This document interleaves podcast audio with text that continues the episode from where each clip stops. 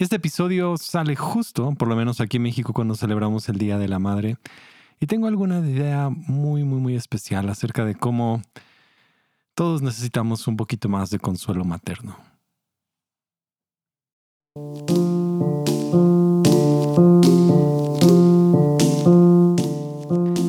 Soy Gabriel Borja y este es el podcast humano. Y estamos de vuelta y te vas a dar cuenta que hay otros episodios que el día de hoy han salido. Simplemente tenía como el deseo de, no de ponerme al día, pero es que estaban estos episodios ahí guardados.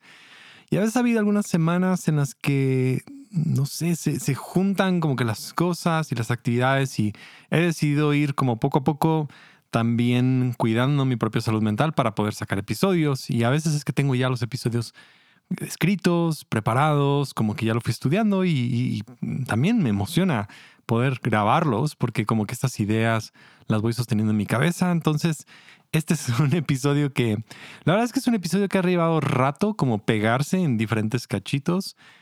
Y, y tal vez era porque la historia ha ido avanzando alrededor de una pequeña cobija que tiene mi hijo. Mi hijo tiene una, una de estas frazaditas, una cobija que ha sido su favorita desde que ahorita tiene dos años y medio y ha sido una, una cosa que ha llevado a todos lados, a todos lados donde va.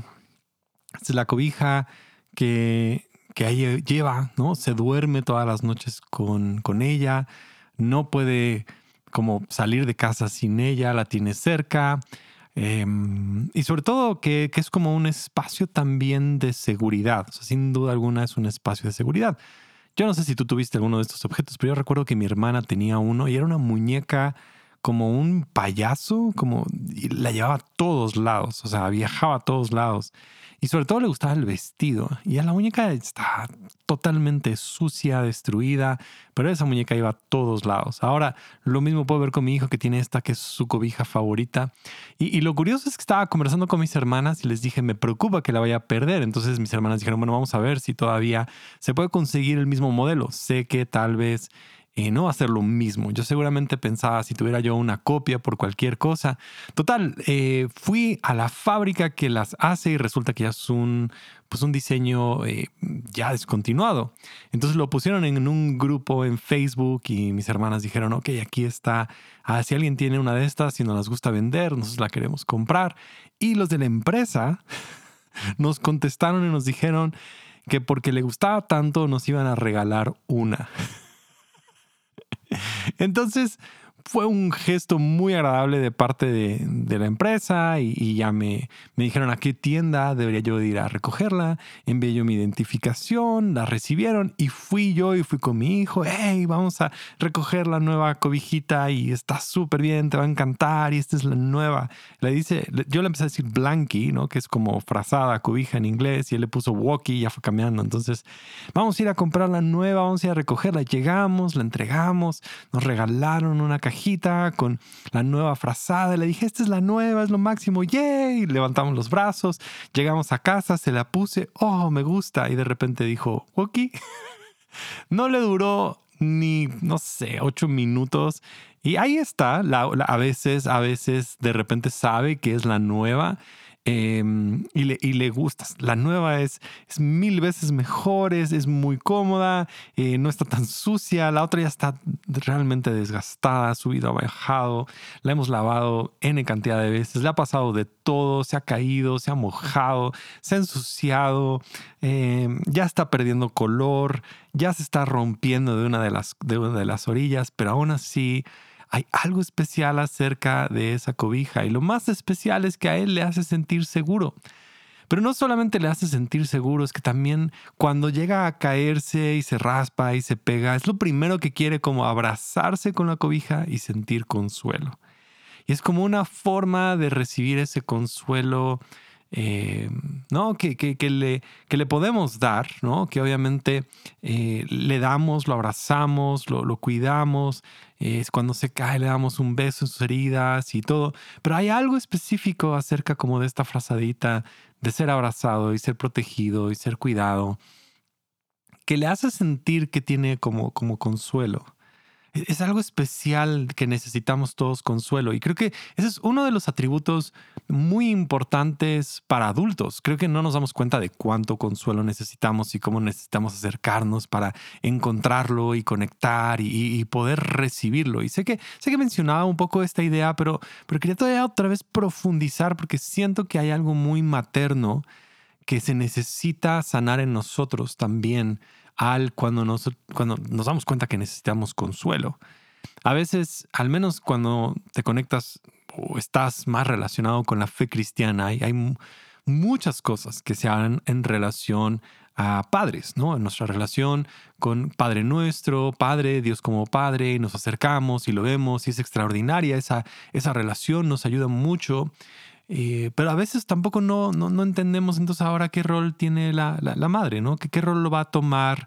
¿Dónde queda ella? Y, y, también que nosotros todavía necesitamos, de alguna manera, al ser adultos, reconocer lo que nuestro padre nos daba, lo que nuestro padre nos daba, las ausencias que no tuvimos de parte de ellos y ahora también encontrar cómo nosotros proveemos esas ausencias a nuestra propia vida porque ya realmente a veces nos ensanchamos o nos quedamos enfrascados en que tenemos que regresar con nuestros padres para que ellos nos den lo que no nos dieron cuando éramos niños. Y la realidad es que ya no somos niños. Entonces ahora, ahora las necesidades son todavía ahí, pero necesitamos ver dónde las podemos encontrar para poder sanar. Y, esto va a mejorar mucho nuestra visión de las cosas, nuestra confianza, nuestra seguridad.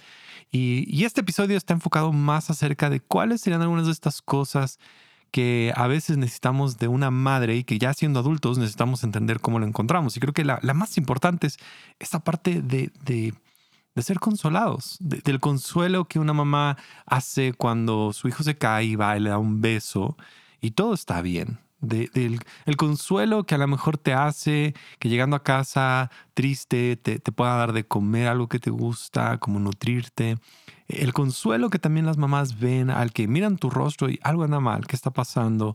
Te escuchan, ¿no? E, e, esta, esta idea.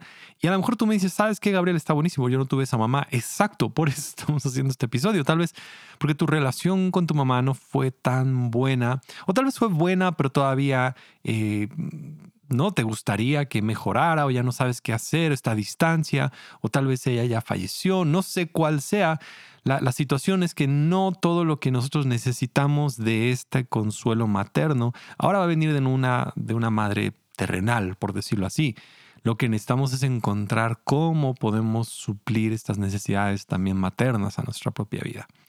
Y creo que es la, la, parte que yo veo, es, esta parte de consuelo. Y el consuelo viene porque todos como adultos pensamos que ya no necesitamos ser consolados, ¿no? Ya soy adulto, ya qué pasó, ya, ya no hay necesidad, ya, ya, ya eso ya fue, ya soy grande, ya no necesito yo eh, ir y buscar que alguien me consuele, yo qué hice. Y lo que normalmente hacemos es como no, estamos, no, no ponemos en evidencia que necesitamos consuelo, pues seguimos adelante y lo reprimimos, lo dejamos a un lado y pensamos que es algo inmaduro querer ser consolados. Cuando yo te diría que justo la madurez viene cuando reconozco que necesito ser consolado y lo hago de una forma correcta, porque cuando no sé que necesito consuelo, está la herida y busco que me consuele, ¿no? Una pareja, unos hijos, una situación, un trabajo, ¿no? Entonces agarro todas estas cosas para poder consolar algo en mi interior que realmente necesita de ese cariño materno, de esa necesidad como muy profunda en nuestro ser, ¿no?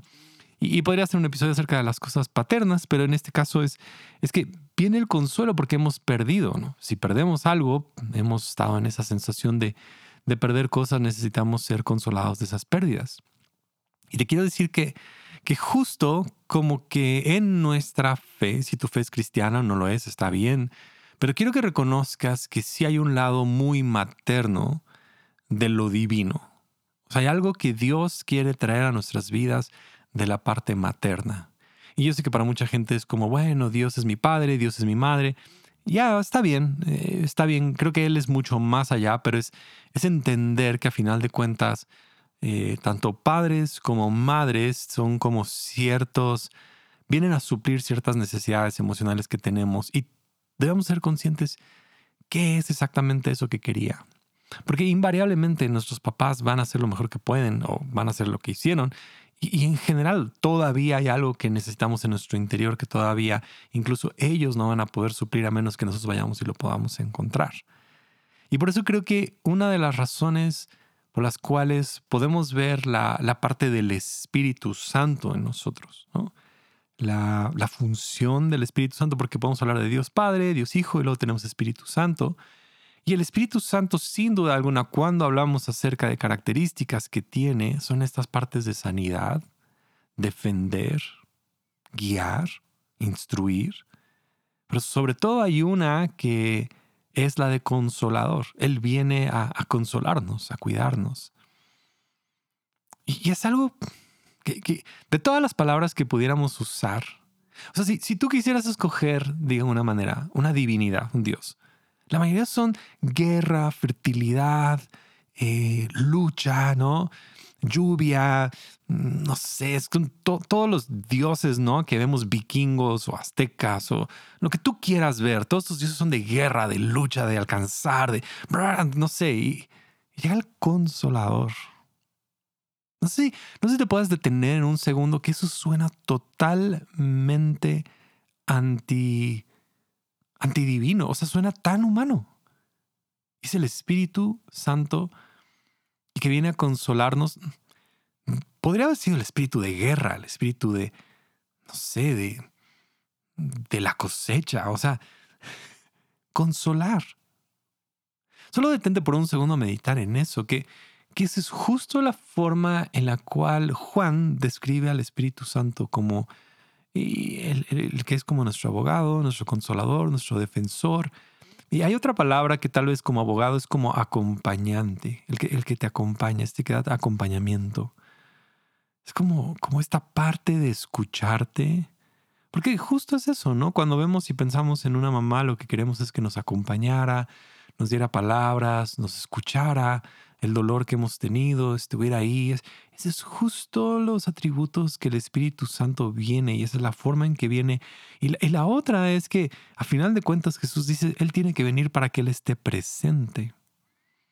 quiero, quiero que veas que ese es justo algo que nosotros tenemos que aprender a conectar con la presencia de un Espíritu Santo que es consolador, defensor y que viene a sanar todos estos atributos son, son totalmente diferentes a las descripciones, a lo mejor históricas, que pudieras ver de cualquier otro grupo de creencias.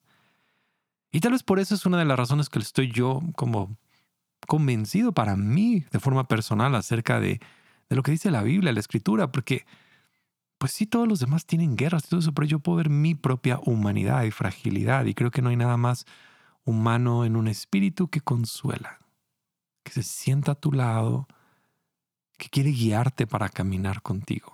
Por eso dice, camina en el Espíritu.